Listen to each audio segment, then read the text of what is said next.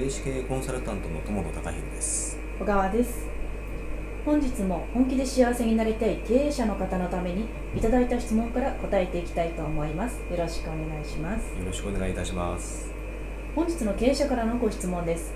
会社を設立して3年になるのですが社長としての自信を失っています。どういう人間が社長としてふさわしいのかお聞かせください。ということなんですかかしこまりました。えーと会社設立してもう3年になるんですね、うん、あのもう3年もあの継続されてるってすごいことだと思います、ね。うん、まあ、その上で社社長としての自信を失ってしまっている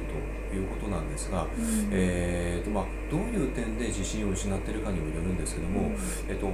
あの3年ぐらいあの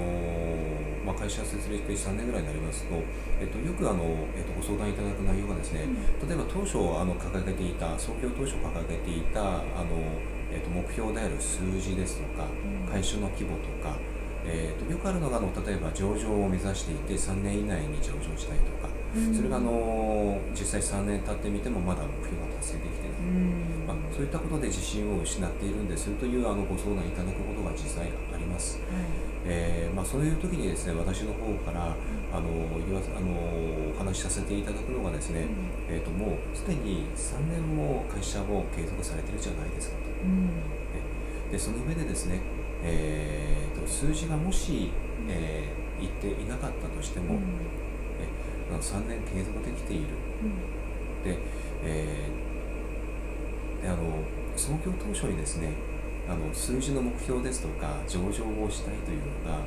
本来そもそもがそれが目的だったのかどうかというのを、うん、まあ、気づいてくださいと。うん、それだけじゃなかったですよね。そうですね。うん、あの熱い思いがあったはずなんです。うん、えー、創業当初ですね、えー、もう自分はこういうことをやりたくて、そのためにえっ、ー、と世の中にそれを発信して役に立ちたい、えー、伝えていきたいって思いがあって会社を設立したはずなんですね。えあの、まあそういったの自信をですね失っているというのは、ある面ですね創業当初の思いを忘れてしまっている。えあのそう捉えることができるかと思うんです。で実際ですねあの忘れてしまっていることが多いようなんですよ。で今一度ですねその創業当初の思いを、えー、また思い出していただいて、であのここ一番最後のあのところでどういう人間が社長としてふさわしいかというあの、えー、ご質問いただいてるんですけども、えっと、まさにですね創業当初に掲げた、えっと、その熱い思いというのは、会社を設立したあの設立した社長でしかやっぱり伝えることってできないんですね。でそれがやはり、えーまあ、社内の、えーと、社員であったり、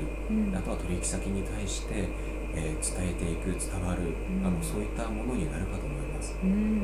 ですので、えー改めてですね創業当初の思い、うん、えそれをですね思い出していただければと思います、はい、原点に帰るということですね。はい、はい、ありがとうございます。本日の質問は会社を設立して3年になるのですが社長としての自信を失っていますどういう人間が社長としてふさわしいのかお聞かせくださいでした。ありがとうございました。ありがとうございました。